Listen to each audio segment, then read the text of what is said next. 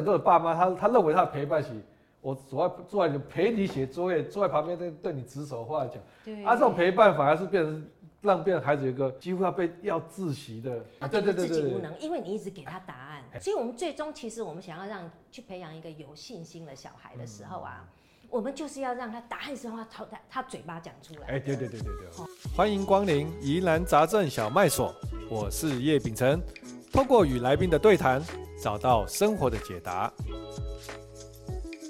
大家好，好欢迎大家收看我们这一集疑难杂症小卖所。好，我们这一集非常开心呢，也非常荣幸呢，我们邀请到我们的郭月珍老师。哎，好开心来来到这个节目。哎啊，郭老师，我们一开始通常都会有一个快问快答。是是是。还有那种。来准备解，OK，好，来第一题，好，你觉得自己是个酷爸爸吗？OK，是我自认为是，但是不是只有我我认为哦，我我有问过我儿子啦，哦，你的儿子，对对对对对，所以这个不是我自己播自己啦，哦，啊，这个这个不讲，如果是小孩这样子觉得，那就是有可信度，没错，啊，女儿嘞？女儿，哎，女儿也有给我提供你们要问的问题啦，所以没问题，等一下我再跟你们说，OK，嗯，好，第二题，啊。你觉得管得严的小孩会比较优秀吗？我不太这样觉得耶。哎，因为啊，你你管得严，他做事情是依照因为别人要他做什么，对不对？那所以，可是你看现在的社会啊，就是我们要主动去探索、去解决问题。当你管他管得严的时候，他比较注意力是在外面，说，哎，你要我做什么？所以，我个人呐，这当然这个不是一个唯一的答案，但是我自己普遍看到，管得比较严的小孩。惊惊惊，会害怕，然后他那个创造力就相对就比较低一点，我觉得啦。哎，我认同啊，就管得严，就是他的想法是说，哦，我就应付好你的要求就好。对对对。啊，就只要我应付，你叫我做什么我就做。啊，我只要应付好你的要求，我都没代志啊。而且我觉得这当中有很多恐惧。啊啊。我怕我爸爸妈妈不高兴，我怕老板不高兴，所以那一种恐惧就把那个整个能能力就锁住了。对，我刚刚，我现在在这个年纪遇到一些，像我刚才跟郭老师在聊天的时候，我就觉得他也是这样讲的，就我觉得他是个看起来，就是我的感觉一一点就就蔫的人啊，就就很皮的人，很这样。然后我觉得我在我这个年纪四十几岁，我看到一些我在几个领域我遇到一些很成功的人，我觉得都有这种特质，就是就是很很调皮，然后就会去去弄一些别人可能不会想要去弄的事情。啊，所以刚才郭老师也讲，哎、欸，而且你看，管他就严的哈，给他管得很严，而且这个小孩子可能就慢慢的，他那个那个比较调皮的那个个性或天性就缩起来、收起来。啊，你这样讲哦、喔，就说啊，的确呢，因为我爸妈小时候，我小时候真的不太管我，所以我感觉就是说，譬如说我跟一个男生走路牵在路，牵手走在路上。哎、欸，国一啊，国国一哦。国一就牵手在路上。对啊，我看我爸车开过去，我那时候因为没有这个经验，然后我看我爸就哇啊戏啊戏啊，带你给我爸爸妈。嗯。结果后来我回家的时候，我就看我爸就笑出来了。嗯。哎，那时候我心里就觉得说，哎，他好像对这件事情没有觉得很严重，所以后来我就大胆了，你知道吗？哦。然后真的，我后来我国呃高一吧，高一交男朋友的时候啊。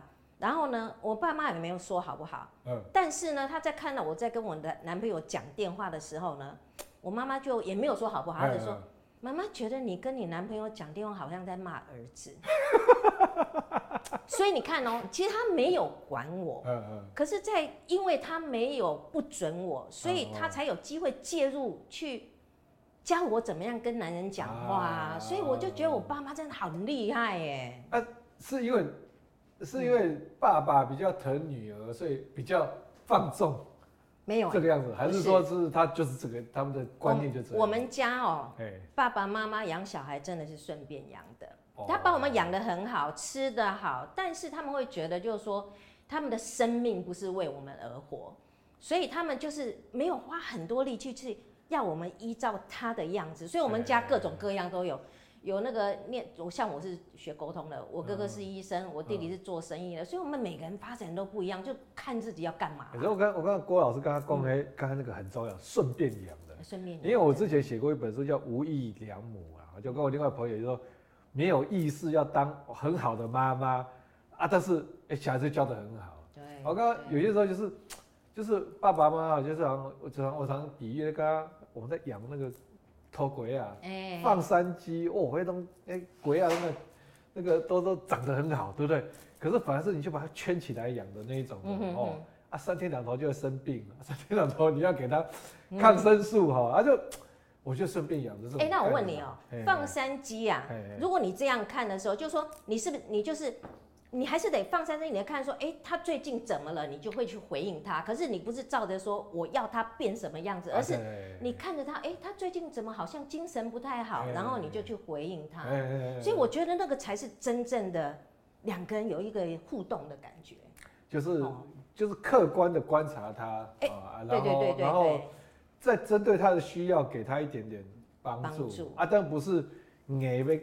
光啊，我都一你你你一定要成什么样子啊？我一定要怎么样？是是是，哎，对。所以，所以我觉得这个你你爸爸妈妈这个这个这个 philosophy 啊，这种顺便养的这种哲学，我觉得是其实很。让你莫安尼讲啦。不是，哪个马公？我搞搞，我给他们栽培，对吧？是我自己这样觉得，说其实他们好像真的没有没有觉得说我们得怎样才叫做好这样子。这种无所为而为，对对对，其实才是最好的。对，无欲则刚六。无欲则刚，对对对对对对对。好，第三题就是这个爸爸妈妈赶紧啊，应催应急讲，我你以为我想管你啊？啊，爸爸妈妈这样讲是真的不想管小孩吗？其实是好想管。对，啊，那他讲这句话是在干嘛？是在撒泼。他就想说。我管你，我如果不爱你，我管你干嘛？哎、欸，这很费心，很费力，好不好？所以其实这句话的意思是说，啊，这小孩子就很衰，就是我被你管，还要被你以以爱之名在勒索我说，哦，我我被你管，还是因为你爱我？那这个小孩子就很难接受这个这种想法嘛。对对对对对，所以所以所以这种爸妈，我们要怎么劝他想开一点？呃，我觉得你跟他讲说你不对啊，就说啊，你不要管你的小孩，嗯、你管那么多，他就会窒息的时候，他会觉得你在攻击他，哎。啊，我不要啊啊，但但是你讲这个是事实啊。对啊，你就说啊，啊，我们要怎么跟他讲？我们真的要把那个爸妈的好心给提出来。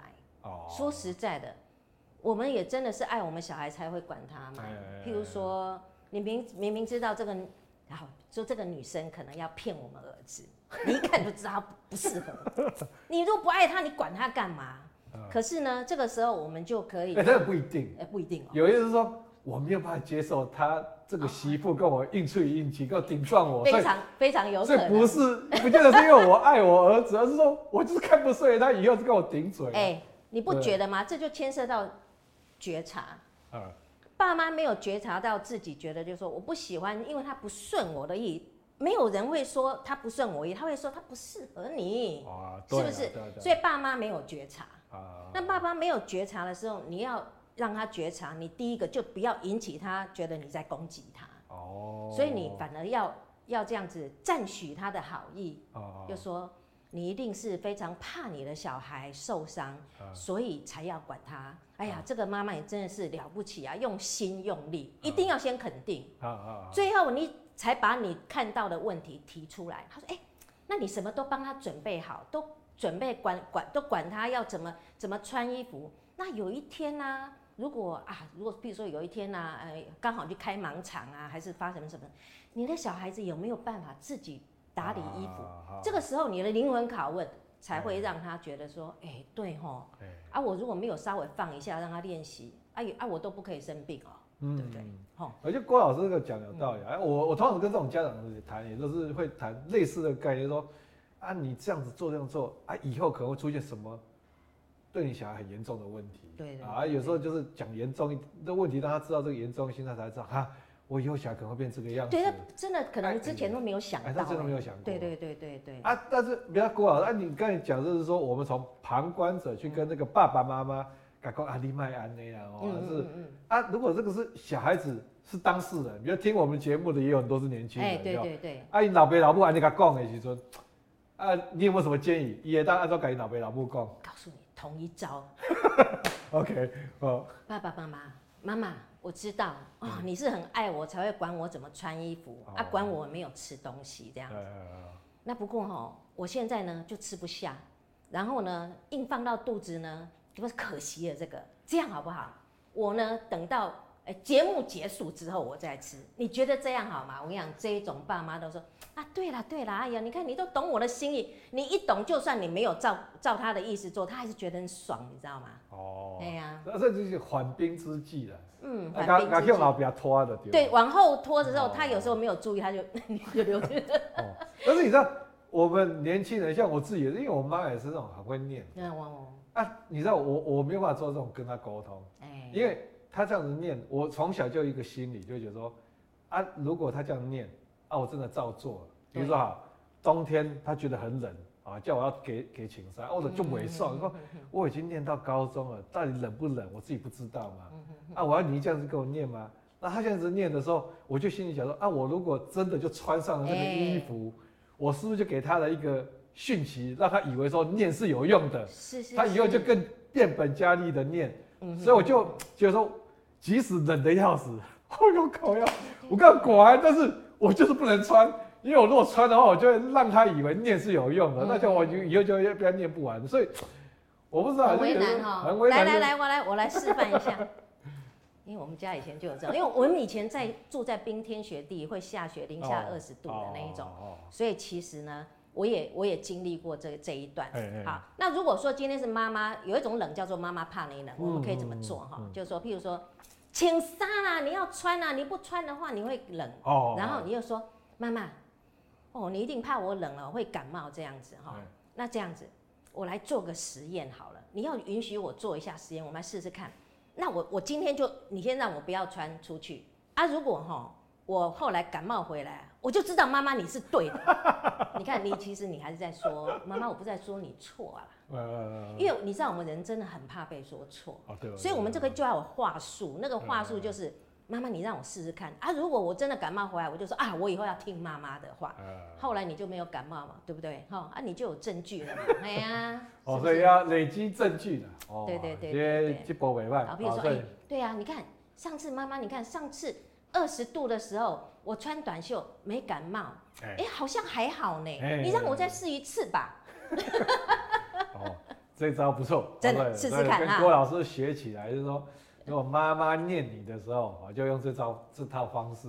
真的真的。啊，只要有一次你没有感，或者是你就是不穿，好啊，你带着外套你不穿。但是，一出去你就给他穿起来，然后回家前又脱掉，说：“我给了母亲。”哦，也是可以的。把衣服放在朋友家啊，放在学校的宿舍啊。然后这个第三题哈，这个我们刚才都知道。好啊，第四题，哎，跟那小孩子回爸爸妈妈回回话说：“你很烦呢。”哈啊，他是真的觉得爸爸妈妈很烦吗？没错，真的是觉得很烦。但但是我不能否认。嗯。小孩子，当然我知道，有时候小孩子是说，我都还没有想好，那你就一直那么关心，一直问，我真的很窒息，所以我还是说，对啊，小孩子很烦，不见得是觉得爸妈烦，而是我还没有答案，所以你知道，有时候啊，就是我们爸妈稍微等一下，那因为答案有时候不是那么快出来了哈，所以这个不要一直逼这样。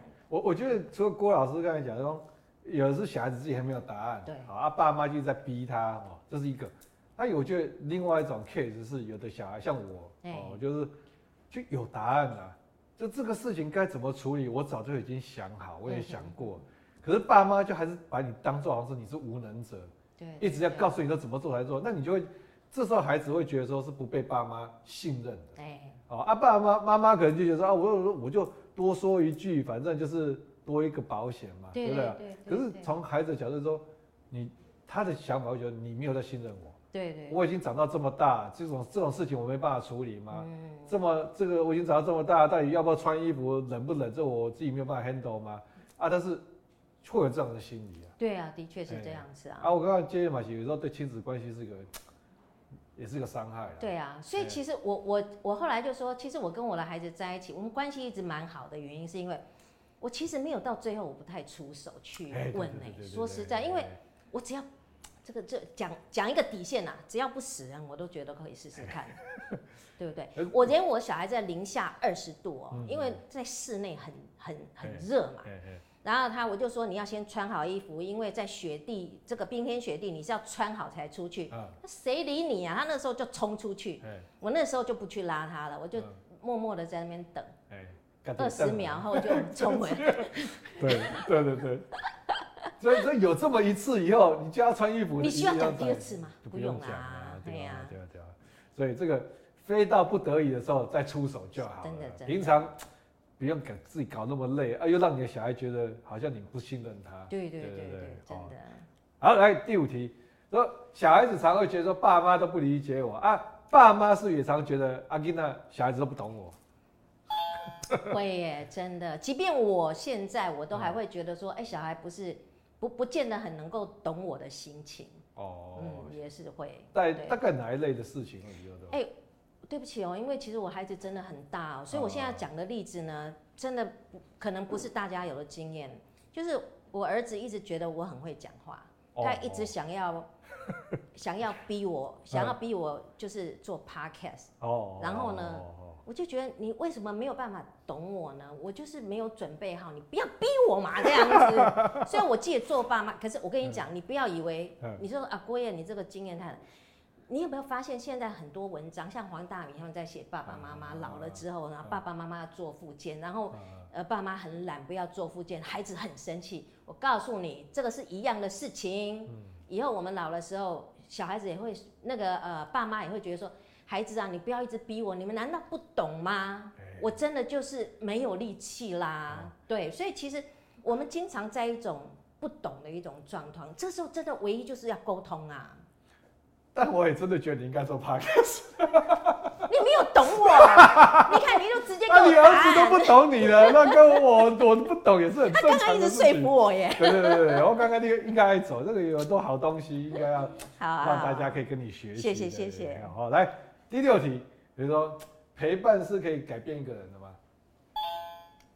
这个我做市场调查了，我真的哦去问我女儿，我说哎，到底陪伴可以改变一个人吗？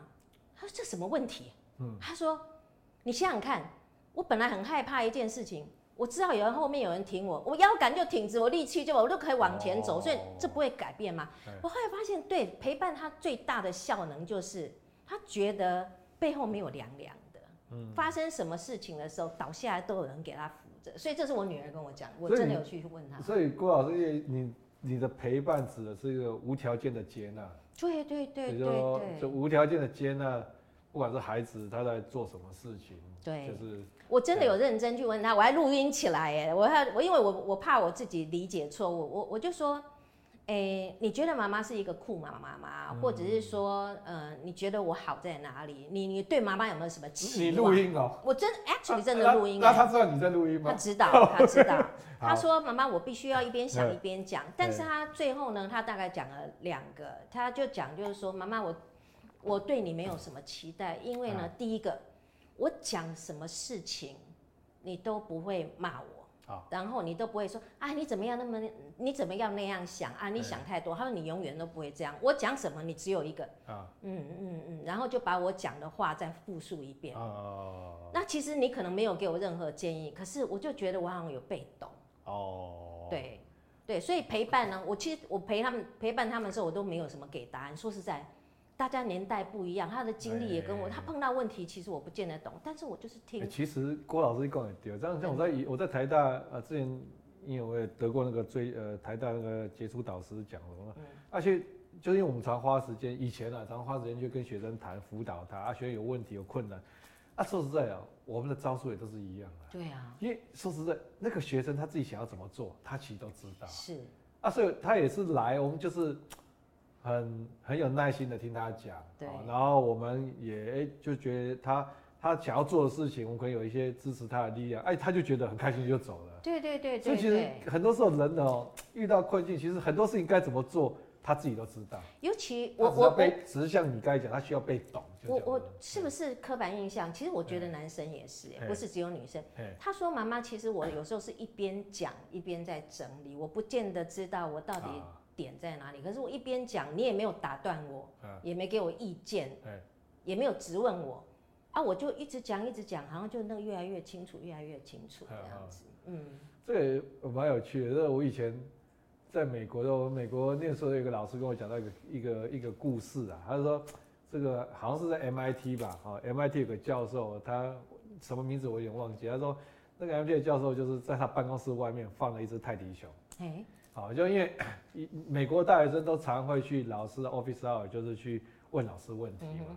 啊，有时候那问题也没有想清楚，啊，就乱问一通。啊，教授来就发现说，你都没有好好想过哈，所以他就放了一只泰迪熊，他说，哎，你要进来问问题之前，先跟泰迪熊讲清楚你要问的问题。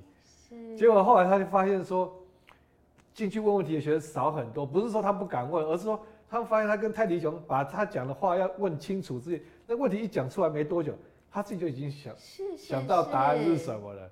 啊，然后就就不要再去问老师了啊。所以刚才郭老师讲说，很多年轻人、很多孩子，他可能自己有问题，可那问题他没有真的把它讲出来之前，他其实没有真的好好的想得透彻。而且真的是要讲出来才会越来越清楚，有点像写文章也是啊，一边写你还知道，哎，好像我哪里卡住了这样子。嗯。啊，那郭老师，我觉得那个郭老师刚才讲这个事情是很重要，说陪伴，陪伴是可以改变一个人，但是我觉得现在有一个很大的问题是。嗯很多爸爸不知道怎么陪伴呢、啊，啊，像刚才郭老师这个陪伴，我觉得就就很好，就是是，哎、欸，耐心的听孩子说，啊，然后可能再复述一遍，然后让他感觉到说他有被懂，啊，可是很多的爸妈，他他认为他的陪伴是，我坐在坐在陪你写作业，坐在旁边对对你指手画脚，对，啊，这种陪伴反而是变成让变成孩子有一个几乎要被要窒息的无所不在压力，他觉得自己无能，因为你一直给他答案，哎，可是你。最终目标是不是要让他自己变得很棒？那很棒就是要他自己讲出来，他才会觉得自己很棒。如果是人家告诉他，他觉得是你棒，又不是我棒。所以我们最终其实我们想要让去培养一个有信心的小孩的时候啊，我们就是要让他答案时候他他他嘴巴讲出来。哎，对对对对对，就是就是你我们一直要告诉他答案，这个小孩子以后没有办法。就我常常在讲啊，爸爸妈妈都一直想说，哦，我以后怎么让小孩子，我一直告诉他怎么走成功的捷径，他比较容易成功啊，我就。可以退休去游山玩水哦。我常常说你几个拜，啊，你你什么事情要怎么做，你都是跟他讲的清清楚楚的。然后到他三四十岁的时候，你真的放得下手吗？对啊，因为地图始终都在爸爸妈妈的脑袋里，小孩子就没有地图了。对啊，按所以你就更害怕，说他从来都没有失败过。那如果第一次失败，不就完蛋？对啊，我们自己做做爸妈也会害怕，对不对？放不下啊。所以像我，我就我就让哎，我小孩失败，我都很开心。嗯，因为我他一天到晚失败，又爬起来，失败又爬起来，失败又。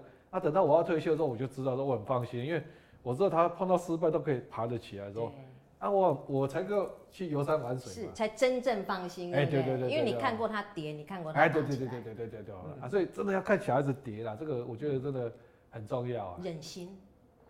啊，我为什么有时候不忍心的？我觉得现在这个，我对了，我常就举举个例子，我前两天送我小孩去，送我大儿子去去去宿去学校去宿舍啊，那个宿舍真的看起来就蛮破旧的。嗯。啊，可是就就有很多人在脸书上写说，哇，这样子什么妈妈会或者什么不舍舍不得啊，或是如果是女儿的话舍不得，我说。我怎么会会不忍心？我说有什么不忍心？哎，这我要帮妈妈讲话。有什么好不忍心的？我跟你说，在这个社会啊，我们的社会分工啊，就就算我们已经女生，其实，在职场都很厉害。我们父母的分工经常是，爸爸负责小孩子以后能不能负呃适应社会，妈妈负责小孩子是不是能够吃得好、睡得好。所以爸爸都会觉得那个宿舍没什么问题。我以前当兵也就是这样了。嗯妈妈就因为他的责任，让他觉得他会舍不得，所以是因为爸爸妈妈角色不太一样。你去问爸爸，爸爸不太会为了宿舍的事情觉得啊好舍不得哦这样子，妈妈会，那是因为那个角色的关系。这个我这个我就要出卖药的好朋友，好朋友那个台大经济系以前那个系主任，也是后来的这个科技部人文司司长林明仁老师，哎，一起台南人嘛，哎，台南人那种多少透天厝，透天厝就是一。好几几层楼啊，他自己一个人就住一层，然后后来说他那个考上台大经济系，然后他妈妈就大一，他妈妈就带着他跟着他一起去搬到宿舍去嘛，然后一看到台大那个那个鸟宿舍，那个房间哦五六六个人挤在一间，然后那个宿舍破了，他说他妈妈一进到这房间，眼泪就掉下来了，他妈妈想说哇，一这一堆一个人住一整层的，而且住这种破房间。啊，那我觉得不应该不是说我我们就觉得好像爸爸就，因为我在看的时候我就觉得，哎，他这个比如他四个一间，那我看他在跟那个同学室友聊天，哦，我就觉得说我我我心里面会想到那个哇，就是你可以跟三四个好朋友、好兄弟一起住在一间，哇，那个快乐比你住在家里哦，那个可能舒舒服服，可是就你自己一个人哦，那个我觉得那个有不一样的快乐。你现在戴上的一个眼镜叫做。小孩适应社会的眼镜，哇，这是好事。妈妈戴的眼镜，我是刚快乐哦，这样子哦，对对对对。我倒不是说他适应社会，而且啊，我跟你讲，因为这些男生当过兵，他们会觉得那个真的没有什么，可是对女生来讲，没有没有。我跟你讲，我们昨天去的那个宿舍，比我们当兵的宿舍更 更糟。哎，你这样会害你儿子。当兵的宿舍，那个都还是不锈钢的，什么置物柜什么都。那个比那个刚才那个我上次看那个哦啊不好说不好，那个那个宿舍真的是完蛋了，完蛋了。当兵的宿舍可以想象那个学校明天要开会议。不了不了，还有我我就讲了，其实说实在，这也是谈高等教育一个一个问题的。你知道你你看以公立大学的学费，啊啊那个住宿费一个学期要几千块，那么便宜。嗯。说在这种这种收费，你要维持一个宿舍运作已经很困难。对啊，的确啊，你还那你说还要把它改到多好？我觉得这个是真的是很困难的。的确，对。所以我刚刚其实有些时候我们当爸爸妈妈就是啊，小孩子有个地方可以住，我们也确定他是安全，我觉得就很感恩。对啊，真的真的真的。啊，而且我我在想宿舍越破越旧，那室友的感情越好。那倒是。哎，大家一起在烂地方。这个过了几年，哇，这个感情是不一样。是因为国立大学这样，我们学校也是，我们学校也是六个人一间。可是大家到了要抽宿舍的时候，还是那种挤破头，大家还是愿意六个人住在一起。哦。因为，哎，对，便宜。便宜啦，便宜啦。对。对，但是六个里面如果一个会打呼的，哦，就行够啊。那也是一个很好的协调 的机会啊，学习啊。对啊，你怎么知道你以后不会嫁一个先生或娶一个太太是会打呼的？要协调，对不对？哦。好，那我就就问那个那个，因为郭老师以前啊，在文文章里面常常讲到他自己，这就是以前是太妹啊，我们也不知道是开玩笑还是真的。我后来哈，随着我在分享之后，我越来越不敢说我是太妹，哎，我都被帮派退货，我能说我自己太妹吗？可是我可以确定，后来现在就是看到后来在脸书找到我的人都会确认说这是同一个人嘛，因为。我小时候跟长大差太多。啊，什么？你小时候长，你小时候是什么样的样子？小时候就是你说的那种 get get 啊，就是我那个书包啊，人家就是那个拖袋子要拖，就是要拖很长，对对对。啊，那个那个袋子要要虚虚的，要虚虚的，对。啊，有没有把这个袋子剪成剪？有我听过有人说袋子要很长嘛，对对对。所以他会把那个背肩带剪掉啊，再把它。再接吗？再对半剪啊，再接的更长。我长我长得矮没这个问题。哦，OK OK。然后呢，那个裙子就一定要去弄好几折，让它变很短。哦。然后要进学校再哎再把它放下来这样。哦。所以你说我是坏孩子吗？就是说你也臭干辣椒啊？我啊，我被退货是因为就是我臭干辣椒的能力太差，因为我爸妈不骂我，所以我没有脏字库。哦。所以真的被退货，所以那时候我那时候更难过了，就是说，就是说好学生当不成，坏学生也当不成，哇！我觉得那种边缘人真的很可怜呢。所以帮派其实是一种认同，认同，然后有你有一国的人，我连一国都没有，好可怜。所以，所以你说你是被帮派退货吗？被被，就他们就是被哈，他们就觉得说跟你在一起不好玩，给我你冲上骂人。好像语言不通，你也不会骂，所以我就变成孤鸟。哦，对对。啊，学校这种孤鸟多吗？学校这种姑娘，我后来我就是去问一问，然后后来发现大家都觉得自己是孤鸟。哦。大家对自己的认同都会觉得说，我好像都没有真心的朋友。其实那是青少年应该普遍会有的心情。嗯。这个我觉得也可能跟我们成长的年代有关啊。那个时候有要上。高中上大学，能够上大学的人数其实比例也不高，所以一直那种，我觉得那个竞争的心态。好班，就有时候好班，然后呢，呃，老师会特别交代这个，因为我长得可爱嘛，然后会教男生说不要去跟他讲话，免得被被个妖女勾走了。可爱可爱也是个错。哎，你想会不会有没有可能？有可能吧。哦。对啊，因为怕那个孩，就是说好班的男生的成绩变不好，说不要跟他讲话这样。所以那种你说是霸凌，现在可能叫做老师带头霸凌了，或者那时候那种孤立感是很强烈的。而且好班里面有些时候。感情也不见得好啊，呀，因为你要有一个人考上上去了，啊，就少一个位置啊。大家其实是，你看以前的那个都是什么啊？不要输在起跑点啊，不要怎么样，都是感觉就是学习就是在。大家好像彼此都是一个敌人的，对，都是敌人，对对对啊，所以那帮派多好，帮派大概感觉 感情都好呢。所以你知道为什么为什么大家孩子为什么都会成群？是因为其实他那一种感觉就是他有是被爱的，就这忍不住要讲。我问我女儿说：“你你对妈妈有什么期望？”她说：“妈妈，我我对你没什么期望。”她说：“我觉得你好爱我。”我说：“你怎么知道我爱你？”她说：“我看你的眼睛就知道了，你就好爱我的那个眼睛。”所以那种那种我是被爱的那种感觉，其实很重要哎。所以刚才，所以像刚才郭老师刚才，我觉得那个青少年那个归属感很重要。对对对。啊，所以其实回过头来也会跟爸爸妈妈分享，就如果是爸爸妈妈的话，当然有镜头前不一定是爸，但是我觉得就是游戏，我常常讲游戏这件事情，爸爸妈妈要一个不同的角度去看待游戏。对。啊，比如说爸爸妈妈觉得玩 game 玩什么就是在浪费时间，但是回过头来想，其实现在的游戏它是怎么样？现在很多游戏那种类型，就是我们四五个同学、四五个朋友，组成一队去打别人。那他在这个游戏过程当中，他就感觉到那个归属感。对。他今天不用加入帮派，他就可以找到其他跟他一起战的哦，一起去跟别人战的这些战友哦。啊，这个其实这种认同感，我觉得对青少年其实是非常非常重要。欸，我帮我要卖一下游戏。那个我我有天问我儿子，因为我儿子他的生意都是做讲日文比较多嘛，那他那个日文的确是在游戏上面学的。那因为我们以前小时候他是在法语区，所以他其实英语跟他一直都不是很有缘分。可是他会讲英语。有一天我就问他说：“哎，你英文为什么还可以很好？”他跟我说是：“他妈，你知道我们现在打游戏，有时候是乌克兰在线上，有时候香港，有时候在哪里在，就是说那不看那个伺服器是从哪里出来。”他说。大家共同语言就是英文啊，你要骂人也 要用英文啊。他说，所以我英文为什么很溜啊？因为你如果讲慢一点的时候，你手就没有办法配合，你知道吗？所以他就说，英文自然就会好。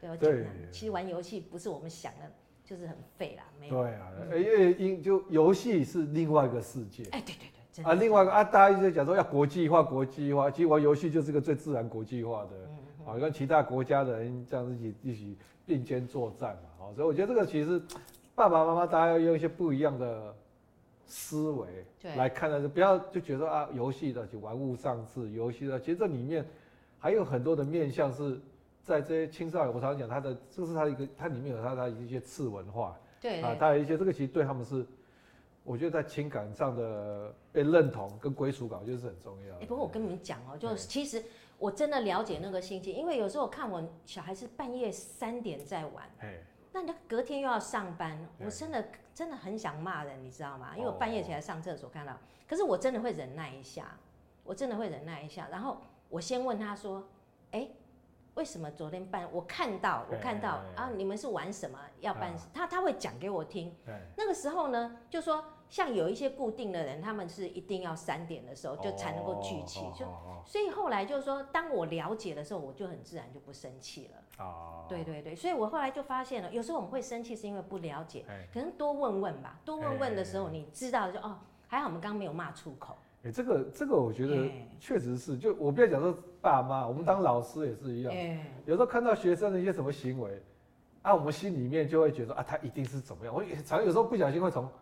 坏的角度去想，对对对，啊，但是跟那个学生聊一聊，才知道哦，原来他发生什么事情，发生什么状况，所以他才这个样子，他就就会觉得啊，我就很就会很后悔说啊啊，之前我总会我们总会好像从很负面的角度去解读，所以我觉得郭老师刚才讲这个很重要，说我们在看到自己的小孩，就算你不是当老师，你看到自己的小孩啊，小孩的一些行为，我们常常就会从一个比较坏的角度想啊，他一定是怎么样。所以才会这个样子，半暝三点灰了一个，对对对。但是我我们难免，但是你是要勒住舌头。哎，对对对，勒住舌头很重要。嗯。啊，所以郭郭老师，如果你你这个年轻的时候学的时候是几乎变成太妹，我说几乎啦，几乎几乎变太妹，然后到后来变成是去美国念书念博士啊，当教授啊，这个这个里面的转折，你觉得是是是是什么情况下让你会有这样的转折？觉得哎呀，啊你想要就是我，我我其实就是我读读书，我读书真的很差。就是我一直觉得自己是一个，我甚至真的觉得自己是智障呀，智有智能障碍。我就是好像书都读不会。可是后来有一次，我好像就是去当志工。哦。那去当志工的时候呢，然后我就是呃，每次都推着那个车啊，然后去。那时候我们就是就是会呃把书送到那个病房啊，有有什么家属可以借。那就是会站在那边聊天呐、啊，但可是我经常就听到人家听听说跟我说，跟你聊一聊之后，我有比较好，哎，哇，我那时候觉得自己原来不是个废物哎。哦，我真的觉得自己有用哎，就是那个东西点，好像就点燃了我，哎，我想要做点什么，然后就去问我们社工，我说有没有什么工作是跟人家讲话哈，人家会可以收钱。哦，智商。对对对，他跟我说，你可以念心理系，要不要念社工系？可是因为心理系那时候我还没有心理智商。哦。那心理系都是要写什么微积分，我就选了社工。就是念了社工之后，哇，我觉得那个是完全有意义。以前我念商专的时候，什么统计啊、会计啊，什么什么有记的，通通都当。可是后来我去念大学的时候，通通懂了耶。因为你好像就有那个点燃的一个火种，就是熊熊烈火，嗯，所以就觉得自己有用啊。所以这个学习动机很重要。对对对对。反正这个其实我觉得现在很多学生或很多孩子，他的学习的问题是，他不知道为何而战。对。啊，我我花那么多时间读这个书，到底干什么？然后问问老师啊，因为我以前我常分享，我以前分享过，就我是个很调皮的学生嘛。啊，所以我以前我们老师不管教我们什么东西。我都会先举手问说，老师为什么要学这个？嗯嗯。然后我们老师就跟我讲说，因为这东西很重要。哎哎。好啊，但是因为我太皮了，我不会这样就放过他。我通常就会举举手说，老师为什么这很重要？啊，这时候老师就会想很久，想很久又在跟我们讲说，以后你就会知道。啊，这都影片呢。哎，你知道，对很多的同学来讲，就是说，你如果做一个老师，你也告都不能告诉我说学这东西有什么用的时候，那除了所以说啊，考试有用，为了考试之外，我我他找不到学习的理由。的确啊，的确啊，啊，所以就变成是就是应付考试啊。嗯嗯。然后说，我就像郭老师在讲，就是说，当一个孩子，当一个学生，他真的找到，哎，他他学习的理由的时候，对，哦，学习理由啊，我想要做这个，可以透过讲话帮助别人，哎，可以过得不错的一个这样的行业，哦，然后就哎，这个火点燃了以后。不要人家逼他，他都完全。后来我爸妈这样，我那时候后来就是生了两个小孩，我好想念硕士，想好想出国读书。我妈说叫你读书的时候你不读，现在已经生了两个小孩，你还说说妈妈我好想这样。我说好好，那你想出你就出去，一毛钱也不给你。为什么？因为他觉得说，他就说这是你的，你要有决心，所以他完全我那时候完全是靠奖学金的。那那时候我觉得我爸妈他真的有够狠，你知道吗？就是一毛钱都不给我。可是后来我才知道为什么，因为有时候我们都是一头热，我们爸妈就帮你准备好钱，那送出去之后你铩羽而归这样子，所以我真的是，以后来就是自己出去读书。那等到我后来呃念到一半的时候，因为要赚钱嘛，就一边读一边一边赚钱。我爸妈那个时候就开始拿钱给我交小孩的学费，因为我要念完博士还需要一段时间，所以我后来我才发现我爸妈真的很有智慧。他不会在第一时间你说什么就赶快奉上，他就他有点像是我们就是不是会有呃募资吗？我们募资是不是要做出个 prototype？哎，对对对对对。我现在看到你有做出个有点什么东西，有点样子，我才把你钱投下去。我后来才发现我爸妈真的很有智慧哎。啊呃，但是我觉得除了你爸妈之外，我觉得你你那个时候真的很有决心哎，因为真的。就生两个小孩，通常。要养小孩真的还是蛮辛苦，所以你看，熊熊烈火可以烧那么久，你就知道那个兴趣有多么重要，就有点像谈恋恋谈恋爱，你爱他，碰到什么问题，你因为太爱他，你都愿意去解决，不爱什么都不用讲，都什么都是理由要分手，对不对？你你觉得这个除了只是说因为真的爱爱之外，我觉得有那么大的决心，我觉得还是跟还是跟你成长过程的有关系，因为。有的人看成，比如说好像那个呃以前那种成小什么富家女爱上穷小子，对不对？是是是。他虽然很爱，真的很爱，但是他可能有的还是不敢。对。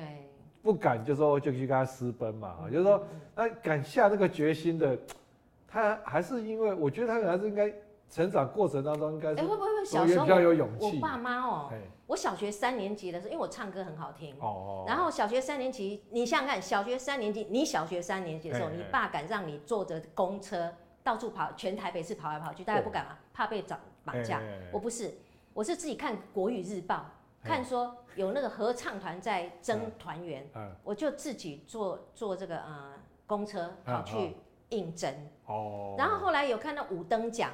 然后我们几个小朋友凑一凑，就自己跑去参加五等奖。Oh. 那个制作人说：“哎，你们的家长、老师呢？没有。”所以其实我从小就是那一种，哎，出去冒险，我爸妈也不会帮我，啊，啊也不会挡我。啊然后呢，所以我们很都从小就是发现自己出去好像好像也不会死人啊，也没发生什么事情，嗯、也没被坏人拐走，可能差一点嘛。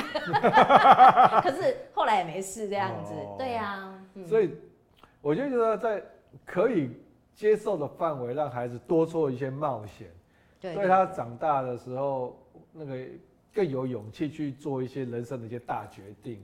我觉得这个可能是是是很有帮助的。对，以前以前那个嗯，人呃，就说人家说，哎呀，阿珍，我知道阿珍嘛，阿珍会不会被人家骗？嗯。然后我们亲戚都会说一句，阿珍不会去骗人就不错了。因为他们从小看我就是就是到处去冒险的时候经历很多，所以他们觉得我要被骗是不容易的。我不去骗人家不错了。哎，这个我觉得。冒险这件事情是真的蛮重要的，重要的。对啊，所以所以后来你你去念博士，念完以后，你是本来就想当老师，才去念博士，还是说念完博士后才开始思考说下一个下一步要做什么？我这人真的随波逐流哎。OK，真的不止我，我后来发现很多人，你问他说你为什么会走到这，他不知道，莫名其妙，后来就就来这里，就是机会来了我就抓住，机会来就抓住，所以其实没有为什么耶。所以。嗯，所以那这个我又问郭老师，因为你知道，他我们台湾的社会，华人社会，常常就会要大家要未雨绸缪，哎、嗯，啊，前面大家啊要想的深谋远虑，啊，有时候就是想太多，反而就是，嗯嗯嗯，就反而就裹足不前，哎呀啊，这想这个啊，这个样子我不知道会怎么样啊，这样的话搞搞怕会怎么样，啊，像你这样的话是，其实我不止你啦，我其实也听过蛮多的朋友，就是他的人生也没有什么规划。就是他只是在那个当下，他真的有一个他很想要去追求的，或者他想要做的，他就去做，然后做以后，哎，啊就顺应的变化，他就又找到下一个步的路，好像 也没有真的。我真的蛮少听到，就我的牙医啊跟我说，他从小就立志要当牙医，我真的很少看到这种人，怎么会不变呢？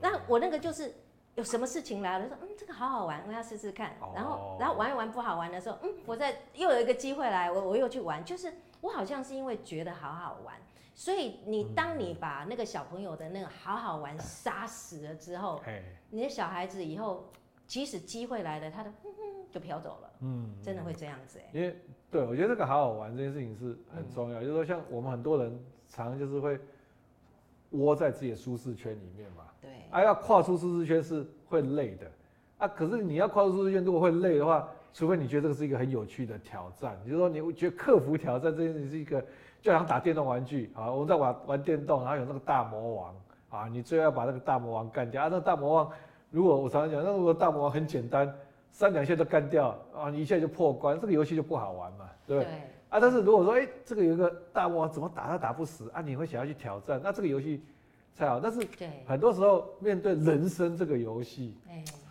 我觉得很多人就像刚郭老师讲，就是说啊，他的那个好玩的心情、好奇心，或是面对一个没有做过的事情的那个好奇心或好玩，想要去克服他这个好玩的心情，其实都被已经都被杀光了。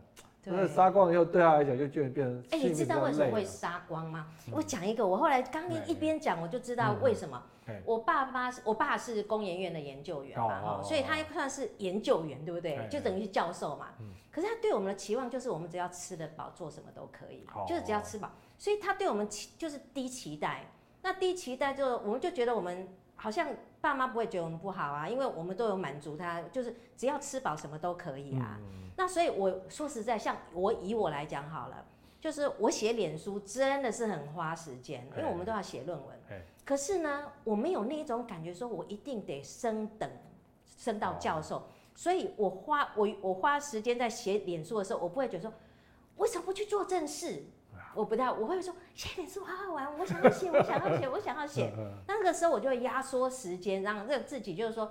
兼顾工作，吃得饱，因为我爸说我要吃得饱，啊、可是我爸没说你要升教授哦，所以我后来有有一本书，不是最近看，就是说其实你的当你的期望没有过高，或是就的时候，其实生你说要吃，说要饿死，我觉得台湾真的还蛮难的耶。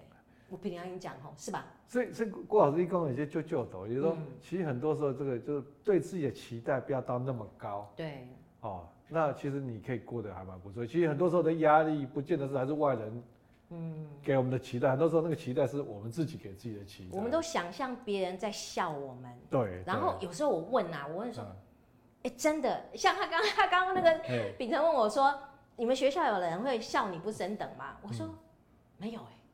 不会啊。不会啊。对啊。其实那只是在想象人家会笑我，可是没有哎、欸。对，我就觉得没有。我觉得这个大家很容易会自己吓自己。是不是？对对，自己吓自己，要是。有没有升等？人家，人家，人，人家也很多事在，对，人家都是一样忙的，对，所以，所以我觉得这个有的时候真的是，我觉得郭老师给我们一个很好的建议，就是对自己有的时候可以不要给自己那么高的期待，哎、欸，吃得饱就好了。对对对，我说真的，要饿死真的没有那么容易。对对对，嗯、这个这个这个是个我觉得很好的建议，这样对对对。啊，这个我我觉得郭老师常常也会谈这个无为而治的这个教养的哲学、嗯、啊，你。这里面大概有什么样一些比较重要的一些理念？我不敢说，我我我我我刚刚从刚刚就知道啊，其实真的不是我自己发明出来的，其实是我爸妈对我真的是无为而治。他什么时候会管我？我妨碍到他了。譬如说杯子嘛，哈，在我拿进去房间，然后就忘了拿出来，我继续再拿一个。我房间五六个杯子，那个时候我妈才会出手说我没有，她说我没有杯子可以用了。我说拍谁拍谁，全给我拿出来。我爸妈不太会管我，而是在我妨碍到他们的时候，才出手。所以我的孩子，我跟他们关系也是这样，就是我孩子他决定不要念大学，或者他想要做什么，他要交往女朋友或做什么，我就说，呃，你只要养活自己就好，你不能要我养你。大家就有这个原则、嗯、啊，所以呃，我的所以什我的管的那个原则就是，当你亲门踏户踩到我了，啊、你来、哦、你拿拿我的存款，啊、然后你要我养你，那就那不行。哦、可是呢，其他的事情就是属于你不会妨碍我的，你就尽量做吧。那你要记得哦，你要记得哦，就是。你要养活自己哦，啊，不要受伤这样子。其实我觉得你这样子反而他更有动力啊。呀呀。比如说，因为就是因为好，你让我做这个决定，然后那我不去念大学，但是我自己也被告知说我自己要养活我自己，所以他自己就会更努力，要在那条路上要做出一个成绩来，才能够做到。对对对对。但但是，但是我毕竟我真的觉得这是很不简单的事情，就是说，就通常大家都觉得说啊，教授教授的小孩。啊，教授很会念书，小孩一定也要很会念书啊。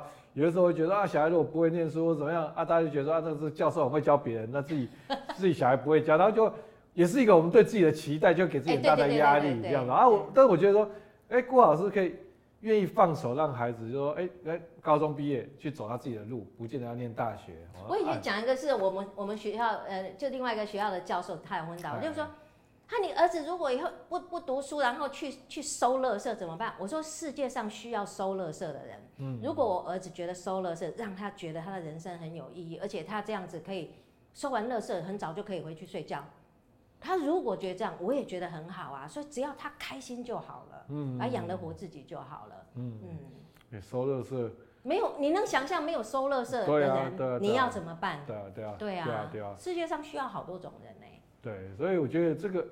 这个真的是蛮不简单啊！但是问题是说，通常你知道，那台湾人想麻烦的，亲亲家广差，啊，就亲戚朋友，就是当我们可能像我在办实验教育啊，我每次还有像今天就是我们实验教育，我们无界塾的开学典礼。啊，我今天没有问他们这个问题，但往年我问新生问题哈，都是一样，我说哎，你们把你们来念这个学校，好，无界塾啊，通常你们家里面最反对你来念的学校是谁？阿、啊、每个都是阿公阿妈，叫阿公阿妈。好啊，或者说有时候不是阿公阿妈，比如说爸爸妈妈决定把小孩送来，可是爸爸妈妈自己的其他的兄弟姐妹会会。会会会看不下去，因为为什么？因为其他人的小孩人家都要补习，都要干什么？然后你今天你的小孩去一个地方哦，不用考试，不用补习，不用干什么？嗯，那那你会让你的亲戚朋友，人家没有办法教小孩啊。嘿嘿过年过节，人家 人家说啊，想着。觉得那个堂弟他可以不用那个哦，不用去学小提琴，不用学啊，不用干什么，不用去补习啊？为什么我要啊？所以亲戚朋友就觉得我要把你拉回来，拉回来正轨，才会让我合理化我对我他们对他们的孩子的要求。啊，当你在做这个决定说啊，比如说你儿子，你比如让他高中毕业没有去念大学，啊，你的亲戚朋友。这边有没有压力？我，我真的非常幸运，就是我哥哥因为是念是医生嘛，他知道其实这个这个领域太苦了，他觉得读书真的很苦。哦、那我弟弟因为他二专毕业，他然后他现在赚的钱也很多，他也真的觉得不，嗯、所以我家没有压力。哦，你家没有压力。但是朋友会会有这样的说法。哦、这个时候我倒是就说，哎，其实我说我我我觉得我朋友也是对啊，因为他的、哦、我就说你说的对。那我说不过每个人养小孩就是有些人呢，呃。譬如有点像搭飞机，有些人要去意大利，嗯，哎，有些人要去英国，哎，有些人要去加拿大，啊，我们是要去不同的地方，所以，哎，你就你这样养小孩很好，那我想要这样养小孩，因为我们想要去另外一个地方，我就会这样讲，我不是说你错，但是我有我想要去的地方，对对，我我觉得这样讲的时候，当你没有在说人家错的时候啊。人家不太会再给你顶回来。我觉得你这个，嗯，但是我觉得郭老师这个这个讲法是很，这个这个是很不错的啊。啊嗯、但我也必须坦白讲，嗯，那台湾社会有的人是这样子，就是说，不见得是我们说他错，嗯嗯嗯，但是因为所谓这个到底对或错，好或不好，也是都是等孩子长大嘛。对。啊，我我常在讲，台湾人就是一个人，我觉得台湾有个很糟糕的观念，就是说很怕，就是自己一个人死。哦，他就觉得说啊，如果就算不好，大家一起死，他也甘愿。啊，今天你跟人家走一个不一样的路，哎他就会觉得说，哎，会不会你，你你那条路，如果到最后你的小孩真的很成功，过得很好，那反过来他自己这种方针的小孩过得不好之后，他他会没办法接受这事情啊，所以他会想把你拉回来，就说，哎，到最后大家一起死，一一碗钢碗，你知道意思？至少至少不会看到说，哎。哎、欸、啊，人家之前就是用个不贴一他说啊，小孩子好像真的过得不错，对。所以有些，我觉得你的、你的、你的朋友可能我的脚踩得够稳，哦、大家看到我的脸就不敢讲了。以前是太妹呢，他们只敢私下去问我小孩说。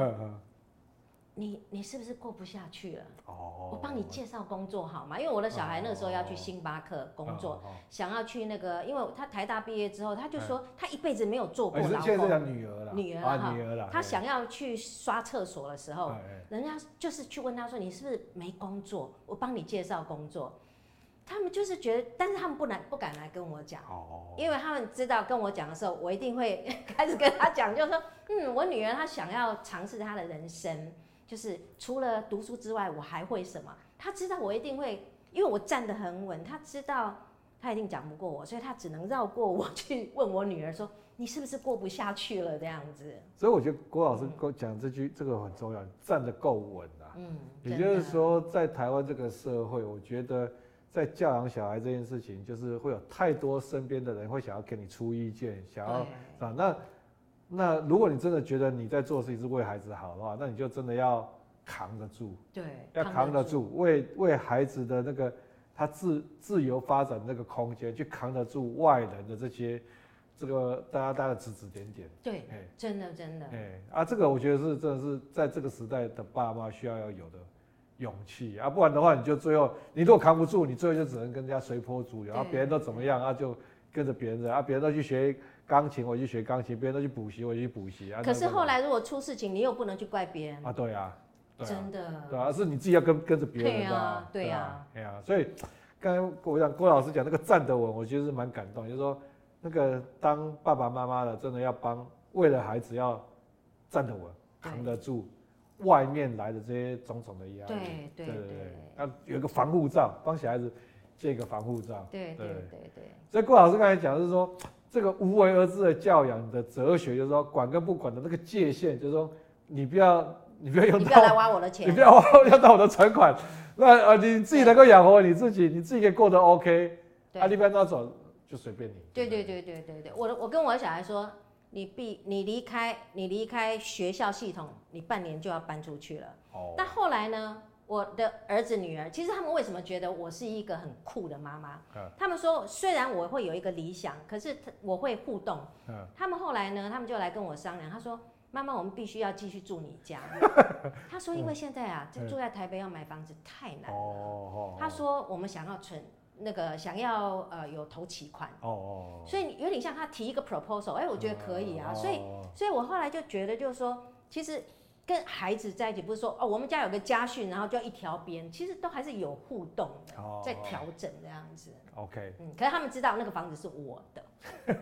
那 所以，所以就说这个这个跟孩子有做这些沟通啊，哈、欸，就是沟通，就让他觉得说，其实这个爸爸妈妈，我我我觉得其实因为台湾的小孩有时候还是。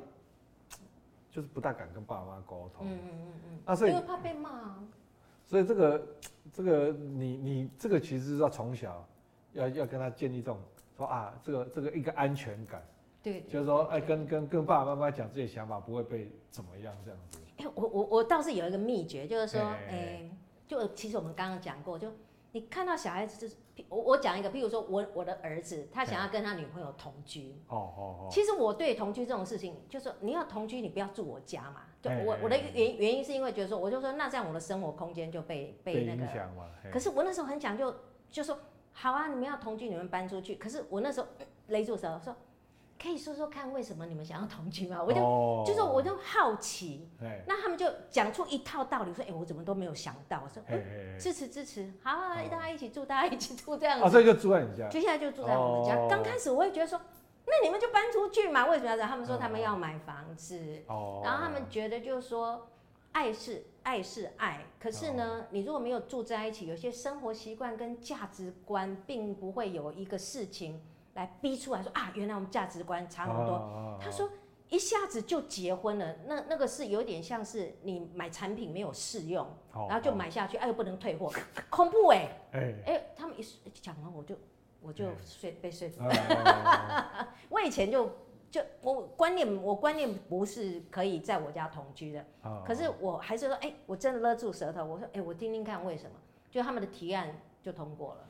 所以这个勒住舌头很重要。哎，真的。哎，勒住舌头。好奇。哎，对，所以好奇啦。我我因为之前我在哎，像之前另外一个好朋友那个呃呃那个那个在 那个另外有个好朋友那个重建老师哦，李重建啊，重建老师也在谈说跟。孩子以后跟人的对话，一个很重要一件事情就是要好奇心。对对对。啊，我们如果对人没有好奇心的话，啊，你也懒得跟他讲什么话。对。啊，你懒得，你也不会想要去了解他啊，你也不会想跟他啊，你不，你如果失去了解这个人的热情，你不想去了解这个人的，好，那没有热情去了解这个人的话，那这个对话就很难发生，那你也你也很难去建立这个一些信赖的关系。是是是。然后所以我刚才觉得刚刚郭老师讲的那个好奇，就是我们对孩子。就是，那这个好奇，我觉得好奇里面还有个面向，是因为你为什么对一件事情好奇，是因为它有一些不确定性。对对对。哎，如果我们觉得说，哎，这个，比如我们的小孩啊，你的创想都栽了，啊，你这个一定是怎么想啊？啊，一定是啊。如果我们是用这种态度去看待我们的小孩的时候，那你对小孩就不会有好奇心嘛？对对。啊啊，但但是就是因为我们信任说这个孩子他是一个。也是有他的智慧，对，会会对这个事情会。很鲜呢，哎，对对对，可以把你改的，你要相信他哦，他有他的智慧哦。哎啊，他有时候你才觉得，哎，那我也好奇你是怎么想的。是啊，就是你有把他的想法当一回事，你才会好奇。如果你觉得说小孩子想什么乱七八糟，小孩子的想法都很 low，都都没有，都是很没有智慧，那你就不会有好奇，因为你觉得他的思考比你差嘛。嗯，所以我觉得那个其实是一个这个好奇，你刚才讲这个好奇对我来讲是一个。背后代表是一个平等的概念，对对对对，就觉得说，哎，小孩子的想法，也可能有值得我去了解的，呃，有值得我学习的地方，所以我才好奇想要听他讲。对对对对对，所以的确有那个平等平等的意涵这样子。嗯，所以这个平等，我觉得是，哎，这个是蛮重要的哦。啊，所以郭老师说，哎，你以前分享过你你你儿子在求学一直就一直想要休学，对，啊，一直到大二你才呃放手放手啊。有没有什么原因说到大二才让他放手？还是他国二的时候那一次要休学的时候，因为他后来我就说，因为我我们都是放手不放生嘛，就是我们放手，可是我们会陪伴他，因为下一步就是职场嘛。那我就说哦好啊，那你就找一下工作。就他找一找，他说哎妈妈为什么？为什么都没有国小毕业？因为那时候国二嘛。啊、我后来才想起来国民义务教育。哦、我说你必须要念完国中。他说嗯，那早。在国二的时候他就想要。他那时候就想。就想要啊，那你就让他。我就说好，啊、那那反正工作嘛。哦、因为其实说实在，因为我爸的那个就是说，哎，其实养得活自己，其实啊、哦、对。然后后来，哎，就就哦，你爸也这样想？我爸就说养人人养得活自己，因为你爸我爸爸阿公通常想不开。阿公吼，阿公那个时候等于说小时候没有没有爸爸妈妈哦，他们是等于是说很就是参加帮派啊，或者他们他以前还跟我说，他说他们拿着他们是参加帮派，然后哈我们在大道城，他说他拿着木剑，然后就跟着要去跟人家帮派打架的时候，他忽然发现人家拿的是刀的时候。他说，他用台语说，他的那个茶夹，他们的木屐就马上丢了，往后跑。然后他就说，这一点就是要告诉你们，碰到事情没有什么脸的问题，活下去最重要。所以他意思是说，只要你活得下去，做什么都好。所以那个时候，我后来我女儿说啊，阿公给我最大，因为我们有想过，就是说，如果有一天呐，因为我升等啊，或者是什么六年条款没有过啊，我不能当教授的时候。我说我当保姆都没有问题，因为对我来讲，就是我的标准就是人活能够活下去就好了。那职业无贵贱，啊、那所以呃做保姆也是我专长的事情。啊、所以我那时候想，嗯，如果我不当教授，我要去当保姆，对不对？哈、所以我后来发现我路宽了之后，我好像没有那种窒息感，就是说。完蛋了，不能当教授，我还能干嘛？因为我什么都可以做啊！我可以当，我可可以当你的助理，没有问题。所以其实就就是，哎，那我觉得你们这整个家族，从阿公嗯到你哦，都是这种这种观念。对，所以我觉得这个就是就是让孩子自然而然也就会压力比较小啊，没有说一定要变成什么样子。哎，但是你你你因为你女儿是念台大，台大嘛，那高中是念。呃师大附中，知道了。就是我自己现在观察到另外一种状况是，很多时候是，我觉得现在也越多越来越多爸妈是明理的，他不会给孩子这个压力。可是我们会看到有时候是孩子自己给自己压力，特别是比如说他念一些明星高中，啊那时候，然后哎，爸爸妈妈跟他说啊，你就 OK，你就是做你有些，那他就觉得说我一定要考上什么哦第几志愿第几志愿，有时候是嗯。孩子自己给自己压力。有有有有有那个呃，我我女儿其实在，在呃那时候有忧忧郁症的时候，我就有跟他说，哎、欸，我说其实你如果念不想，几年级的时候忧郁？呃，大大三的时候。大三的时候。大三的时候呢，他就我就说，其实我们不用读书啊，我们家没有 读书人成就都很好啊。嗯。然后他自己跟我说，他说妈妈，我自己过不了我自己这一关呢、欸，因为我不知道怎么跟我师大附中同学说，我台大没有念完，那我台大同学我不知道怎么面对他，所以他很，但是他有意识到。是他自己，自己就是说没有办法自己放过自己这样子，对对对，所以那是一个像我自己会来找我谈的学生啊，他们也会说说，我如果我从小就是会读书，会读书，会读书，忽然到了台大，我忽然发现我不会读书，我是谁？所以那个是一个重新的，它是一个迷惘，对于我是谁的迷惘，对啊，但是有些时候就是。这个其实不止发生在学生嘛，教授也是嘛。就刚才提到，就是说，其实对教授来讲，说从助理教授那么升等到副教授，那么升等到正教授，那就是就自己也会对自己有个期待，说啊，我一定要升等或者要干什么。那没升等的时候，也会觉得说给自己压力很大。就很多时候就是像刚才过来说，就自己没有放过自己。对对对，所以我后来就发现，如果我们从小就给小孩子比较大的路，说啊做什么，其实这个也 OK 啊，也没有什么贵贱啊，也很好的时候。他走到某一天，走到这一条走不通，他不会觉得说我完了。好，他说：“哦，哦，这条走不通，我们走那一条嘛。”哦，对。但是有时候爸爸妈妈就想很多，会哦，就想说啊，那这个他可能找不到好工作，找不到好工作就养不活自己，或者说啊，找不到好工作就没有人要跟他结婚，嗯嗯，啊，或者怎么样，啊，觉得好像就整个一辈子啊，就觉得就就就越来越糟。啊，所以才会一直嗯一直在那边，哦，那这个。啊，或者甚至觉得说，我觉得爸妈还有一种观念，就是说啊，我如果我的孩子走一些非典型的路，非典型就是说不是靠考试、靠排名或是什么，之后他走个非典型，他就觉得说，那他一定要很有天分，一定要是要天才型的，才有办法走那种 非考试路线，还能够哦养得活自己。嗯嗯嗯。啊，可是我觉得像跟郭老师在讲，哎，其实很多时候 就是人生就是这样子。嗯，而且我跟你说，因为我的孩子算。算是大了嘛，都已经三十岁了，所以我看着他从刚开始高中毕业，然后念到大二不读了，嘿然后他碰到第一个机会，然后他去了嘿学了 A，然后后来又碰到另外一个机会，人家找他的 B，嘿 A B C D E F G，后来他现在做的东西就很多元呐、所以他他不是说一下就定生死了，它其实是一个过程，慢慢它就是像打电动，一路减保，越来越厉害，你知道吗？所以我看到我的两个小孩哦，都是当初去做，譬如说我我女儿，我女儿刚开始的时候去做这个叫做啊，去去就是啊，就是去刷厕所，嗯，大家就说怎么会做这种事情？后来我女儿呢，又到又去啊，譬如说去啊做人家的劳健保，核销做直代，大家就说。做职代呀，这个不稳定啊，他就就一直这样劝他要要务实一点，他就做一做，哎，又有人叫他说，哎，来做那个人事事的东西。啊，做一做，他懂了什么修法啊，什么什么，哎，因为他会修法，他又会洗过厕所，又会干嘛干嘛，知道？现在另外一个公司又找他，因为他所有前面的东西通通用上了，所以我要讲的就是说，不要在孩子只要一点的时候你就定他生死，其实他一路在捡宝。你怎么知道他以后会碰到什么事情呢？他会有贵人呢。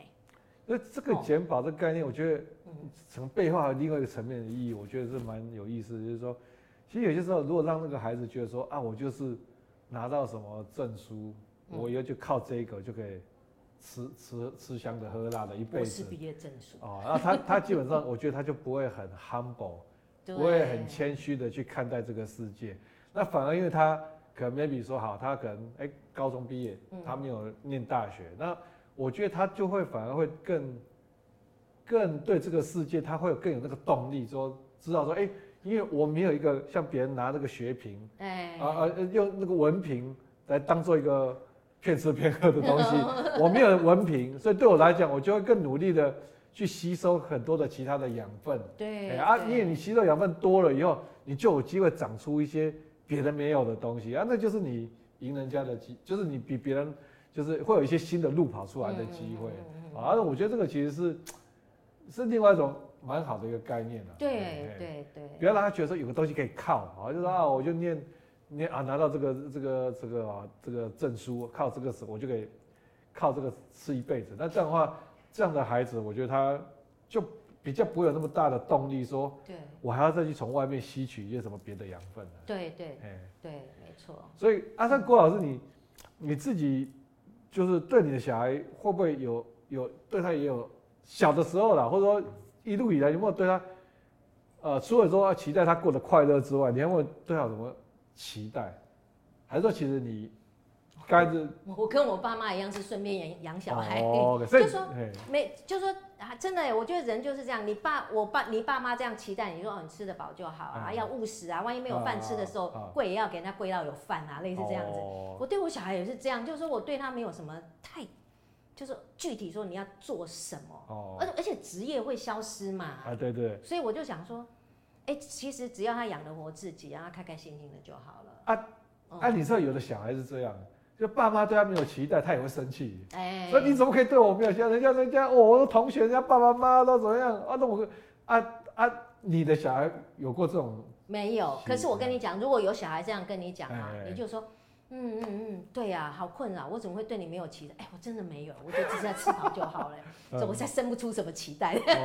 就是我承认我没有办法让你开心，因为你你现在期待我对你期待，我做不到嘛，就有点像。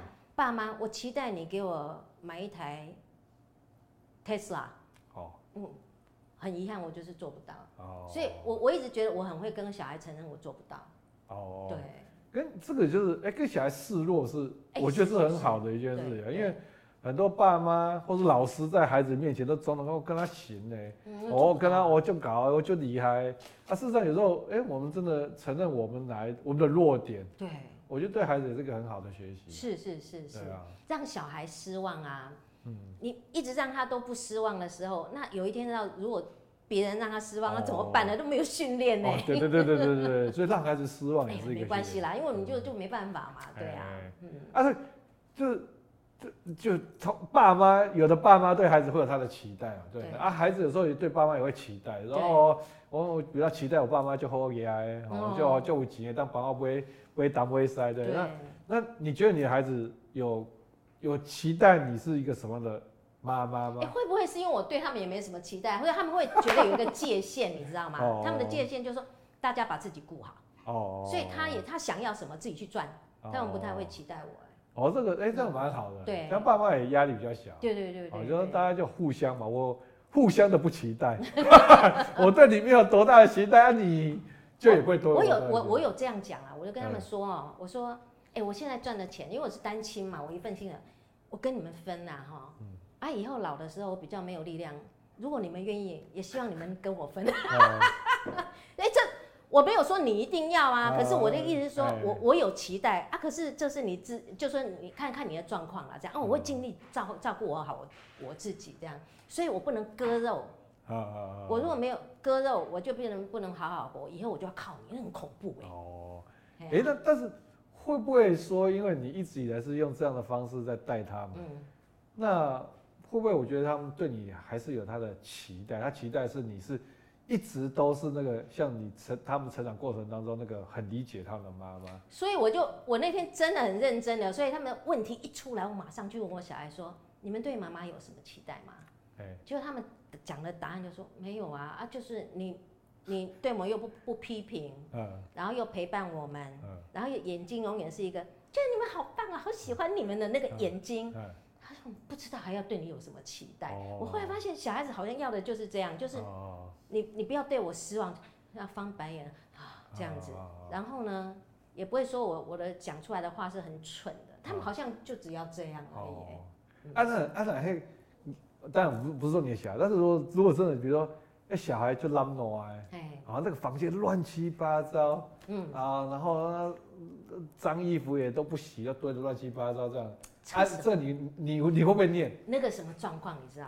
哎，我们家就是说，譬如说，他如果有臭味出来，你妨碍到我了，我说我有闻到味道，或者是蟑螂有蚂蚁的时候，所以。你看这个是不是还是可以？就是说，如果他房间怎么乱，其实怎么，尤其像艺术家，他怎么乱，他有一个，他有他自己的一一套标准嘛。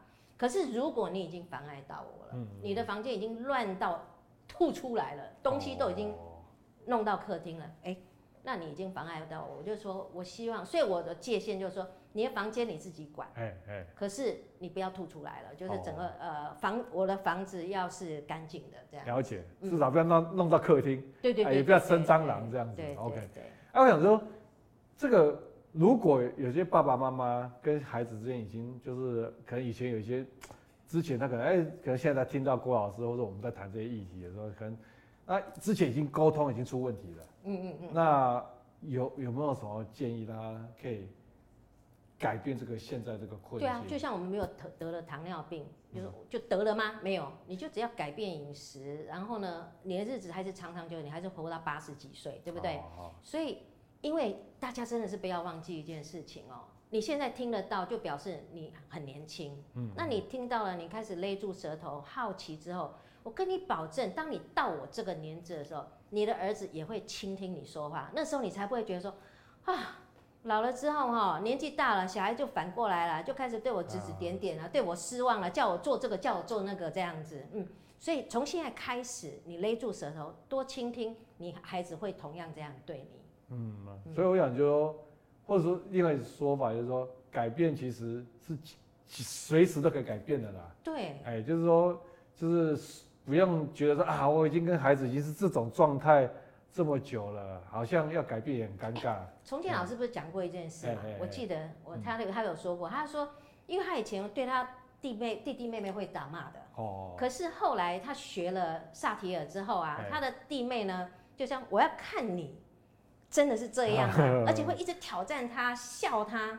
崇建老师就是很坚持，就是他就是改变了他的方法之后，他弟妹也跟着，就久了就相信了耶。刚开始的时候，他就说你在搞什么鬼？哦，他会不太相信，可是久了他就发现，哎，爸爸妈妈真的改变了。嗯，所以就是要撑过去，要撑过去，要撑过去。一开始可能你的孩子还在观望，他可能他的回应也没有如你的期待，说啊，我都已经改变了，为什么你们没有改变？但是如果你撑过去，让他相信说你真的是有心在改变的时候，哎，或许那个他们就会开始真的。也会开始改变他们对待你的态度，这样子。对对，其实我们对一个人，有人打过我们两巴掌之后，我不晓得你要多久才能够再恢复恢复信心，恐怕要一阵子吧。对啊，对啊，对，我觉得这很有待。对，所以我觉得今天我非常开心哈，就跟郭老师我们聊这么多哈，就是说怎么呃怎么对待自己的孩子，怎么样看待对孩子的期待啊啊，怎么管理自己对孩子的期待，还有对自己的期待哈。然后我觉得这个其实都是在呃这个时代，我觉得都是个我觉得是非常重要的智慧啊。好的，有这样的智慧管理对自己的期待，对孩子的期待，那其实我们的人生，还有我们自己孩子的人生，可能都可以因为这样可以呃获得救赎，可以比较快乐。对啊，比较快乐是真的。哎，他快乐了，他快乐。所以我们今天真的非常谢谢郭老师，谢谢，好开心哦。今天的疑难杂症小麦所就到这边打烊了，欢迎追踪我们的社群知识迷航，敲完你想听到的主题。疑难杂症小麦所，我们下集再见。